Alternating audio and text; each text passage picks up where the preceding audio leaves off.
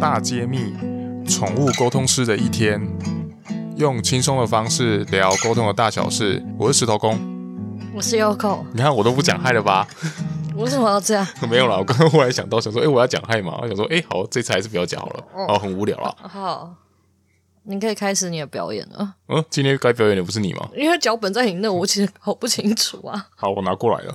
你哪会撞到啊？呃，我们今天是要来聊，就是宠物沟通师一天嘛，就跟题目一样。嗯，对。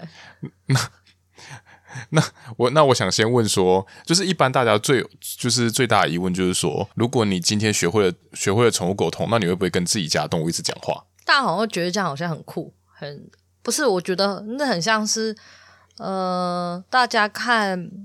是不是看电影啊？那些看多了，然后就会觉得，如果可以每天跟自己家动物讲话，然后就会觉得好像很好玩啊，很有趣啊。就是大家好像对沟通式的想象是这样子，然后答案当然就是我啦，我当然是不会啊。到底是有时有时每次整天跟自己家动物讲话，不会觉得很烦吗？然后大家就说怎么会，很好啊。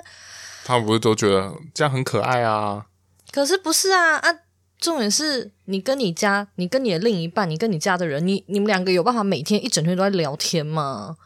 这一样的概念呢、啊，所以就，而且你知道我家的猫就整天都在抱怨，到底是有什么好聊的？我现在当着他们的面在那边讲什么坏话，他在旁边偷听呢，他那耳朵都已经翻过来了。不是，因为他们就整天都待在家里面，他们就也没有什么好聊的。我曾经有跟我家的猫聊天啊，然后他每天都叫我想一些内容跟他聊天，然后又一直据点我。这很难聊呢，而且平常对啊，平常就不会。如果是你，你会吗？你会一直跟他们聊天吗？嗯，我觉得可能也不会，有空才偶尔才会聊一两句吧。啊、就像你刚刚说的，因为他们大部分都待在家里。如果今天他是就是我们家的猫咪是可以可以带出去一起散步的话，那或许聊起来就好多，就是好玩一点。就是他可能就说：“哎，你这样子去外面，你都在看什么啊？什么的？”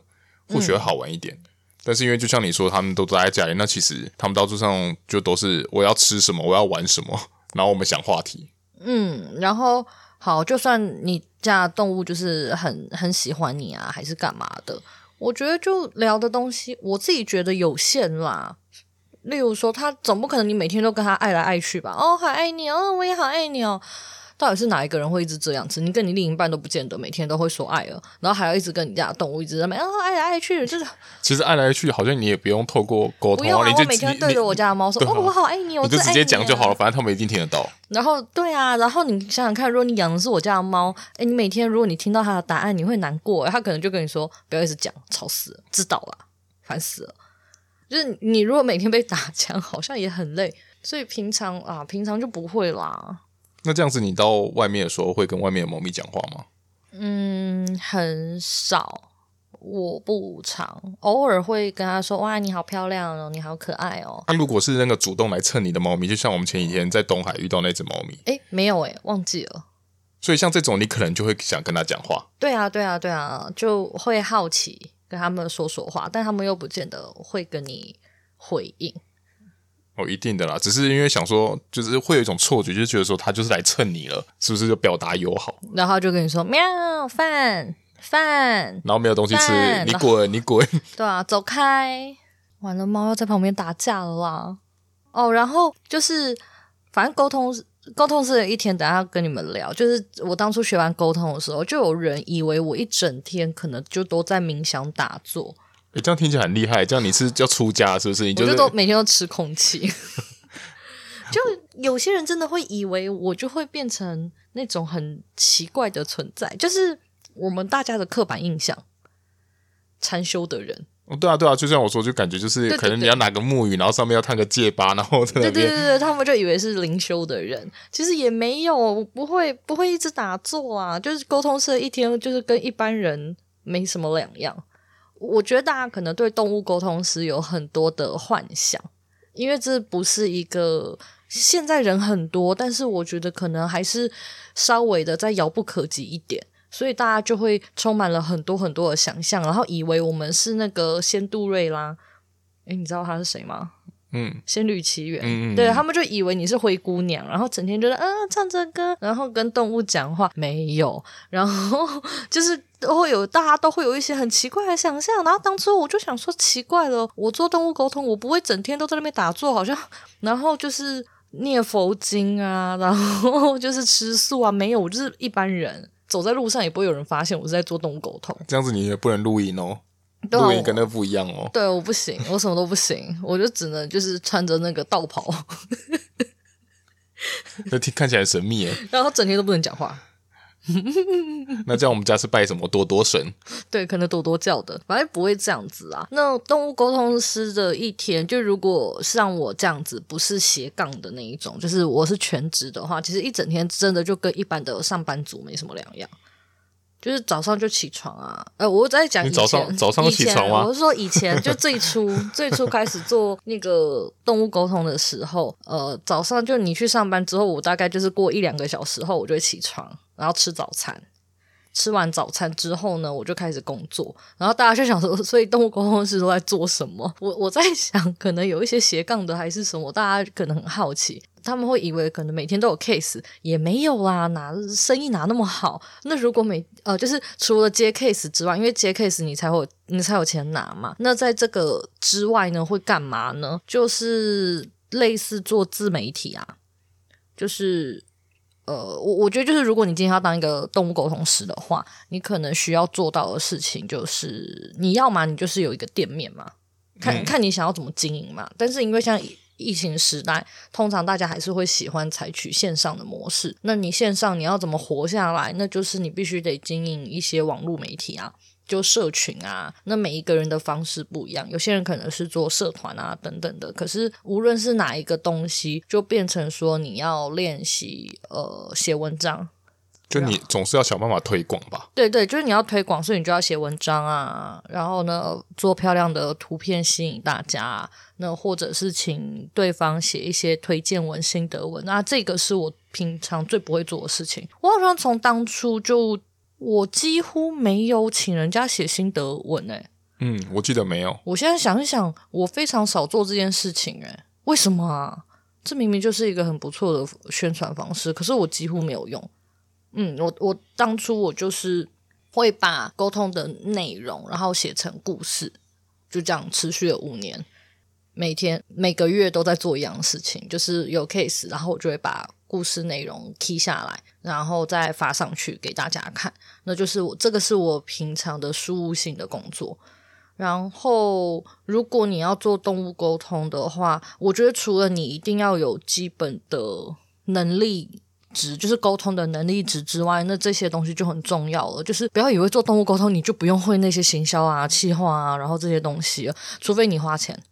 就如果你有钱的话，你就可以把这些东西发包给别人做，然后请人啊，文字也可以啊。如果你发现你很不会写的话，那你可可以把你沟通的内容，例如说，如果你是语音，你就录下来啊；如果你是打字的话，那你就截截取下来，你就你就给那个文字呃文案师，请他帮你写，请他帮你写成一篇生动又好看的故事，然后你去发，然后或者是像我现在的图片。我现在图全部都是外包给别人，就是我会把文字的内容全部都写完，写完之后呢，我就把文字给对方，然后对方就会帮我做图。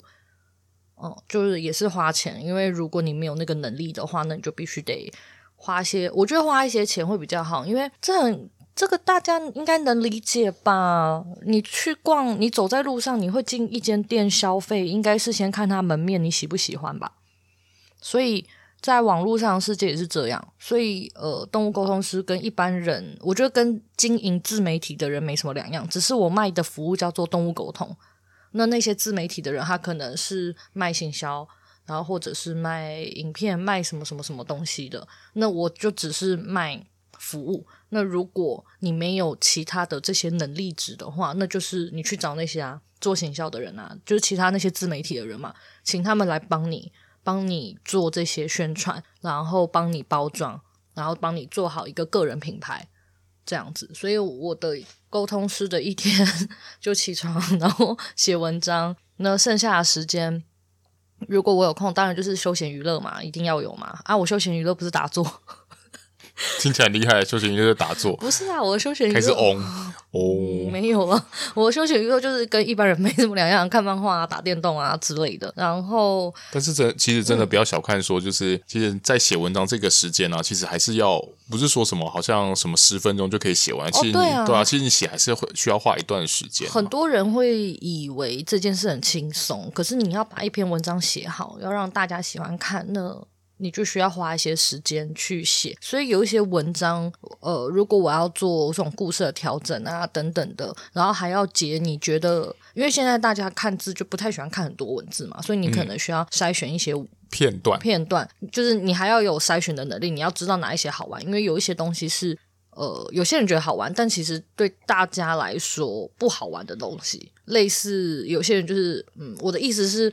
有些人会觉得跟自己家动物讲话，每一句话都好可爱，好可爱。可是那是因为那是你的动物，那、嗯啊、如果是别人的，你不见得会有兴趣。所以你要先知道哪一些是大家可能会喜欢的东西，然后呢，去把它写成故事嘛。那这个有的时候一写可能需要半小时、一小时。然后如果之后要做一些宣传的文章，这个东西就又要再花更长的时间。我有时候一篇文章可能要写一两个小时去。就是要要修正，要修改，然后呢，安排段落等等的，可能一篇文章对啊一两个小时去是有可能的。那如果像我现在已经不只接这个服务，我还有接课程等等，我要做宣传的话，每一篇文章都要写很久。因为想想，其实也不是，就是就跟你国中写作文一样。对啊，对啊，对啊。就你在学时期，如果你在写作文的时候，其实你也不是说什么，你可以在短短的一。一点点的时间内，然后就可以挤出一篇文章，而且这篇文章你可能还要文情并茂，也不是说什么你就随便写写啊，写这些心情抒发，有啦，你可以写啦，只是写出来说可能就不会得到比较正面的收益。嗯，对啊，然后有没有错字啊？你你标点符号有没有对啊？语义通不通顺啊？等等的，所以这个也是，我觉得这个应该是沟通是大家。没有注意到的地方。那如果你是不擅长写文字，那你就做图吧。那你做图的话，呃，做图的话，那你可以用对话的模式也可以。那但你就要有做图的能力。那或者是你可以拍影片，嗯，影片好像也是一种，也是一种方式。对啊，我之前有一个朋友，他就是做影片红的啊。嗯嗯嗯。嗯，还可是中间中间沉寂了一阵子，我觉得蛮可惜的。反正就他之前是因为拍影片而红，所以我觉得你可以先，如果你要做动物沟通的话，呃，你你应该先知道你的强项在哪里，你要把你的个人魅力凸显出来。但因为我自己比较喜欢写文字，所以我基本上是用写的。那、啊、反正，如果你剩下你觉得有什么不足的地方，这些可以都可以用钱去达成啊。没有什么钱办不到的事情。对对对对对对。我觉得包装很重要啊。如果你你真的想要，因为万事起头难，前面真的很不不好熬，所以我我会觉得，如果你有一定的钱钱，就是你有一些。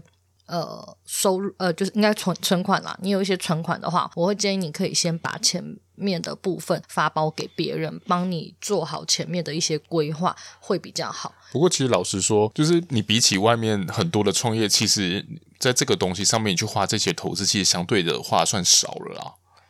嗯，应该是吧。没有，我是说，类似在外面，如果你要开一间店，然后你要去顶一间店的租金啊，那些。货物啊，那些的，嗯，那就看个人。我觉得看你想要做到什么程度，那也可以多观察你喜欢的沟通师他们是怎么去做的，找那个跟你频率比较相近的去执行会比较好。然后再来就是剩下的时间就拿来进修啊。那进修的部分的话，看啦，我初期比较多时间是拿来进修其他身心灵领域的东西，因为觉得要再知道更多相关的。的事物，那后期的话，中后期的话，我基本上就会去上，我就开始去上一些文案啊，或者是呃沟通课啊，我不是动物沟通哦，就是人与人的沟通课啊之类的，就是这种比较大家可能平常会看到比较商业的东西，就不是身心灵领域了啦，因为这些东西会变成啊，你这样讲。虽然动物沟通它是一个很像身心灵很神秘的服务，还干嘛？但是因为你卖的就是你你卖的东西就跟一般的东的服务是一样的，所以你一定要有一些销售的销售的能力，或者是跟客人应对的的能力能力值。所以呢，这些东西我觉得不可避免，你还是要去学行销啊等等的。而且其实就就是你，跟你就是你的同学，就是你下面的同学们呢，很多人就是大家就是他们后来有在从事这个行业的人啊，就跟他们聊天，一定都会聊到说，就是可能在有一些面对一些客人的时候，他们就那些客人可能提出来的问题，就会有点让你难以招架。所以这时候其实你有没有去学好一些人与人的沟通，其实是一件很重要的事情。因为有一些有一些人的沟通，你不能用常，可能不太容易用常理去判断。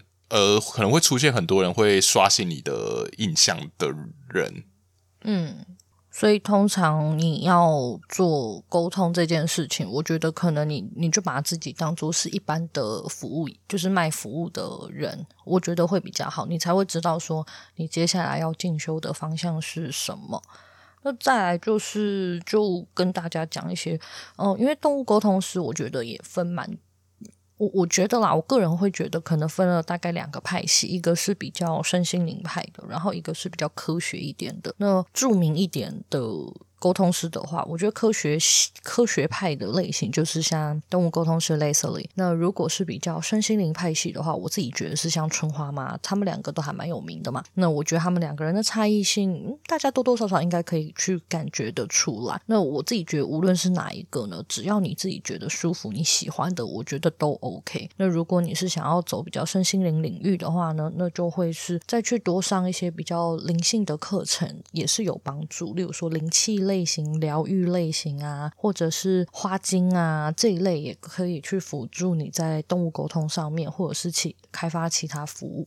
那如果你是科学类型的话，那我就会觉得你的行销啊这些东西，可能就会是你需要着重知道要怎么样去做包装。那你就可以去跟中。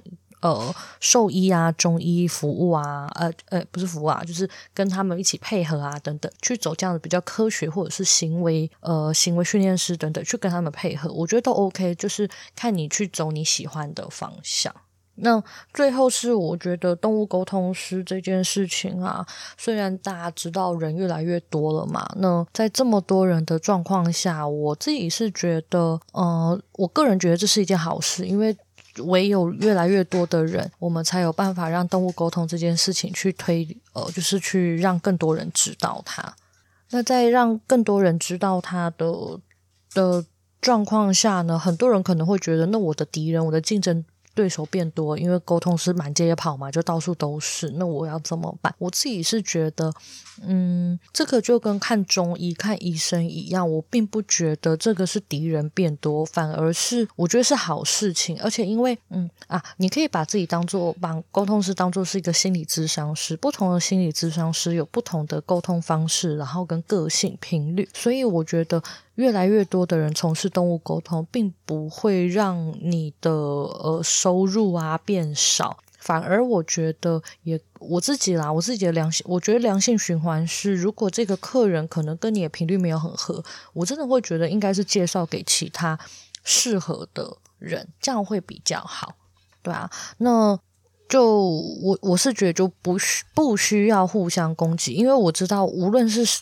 动物沟通的领域、身心灵的领域，还是哪一个领域好啊？就是任何，我觉得任何的工作一定都会有互相竞争的一个状态。那当你们互相，就是当大家，我觉得当大家开始互相竞争的时候，这个这个产业它就不会好起来。所以，其实如果能的话，我觉得大家应该是去互相欣赏彼此很棒、很厉害的地方。那有你没有办法呃去 handle 的 case，我觉得就可以去转给别人，像是。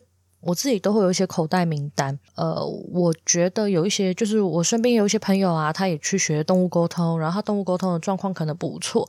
那例如说他很适合，呃，他很擅长找找走失。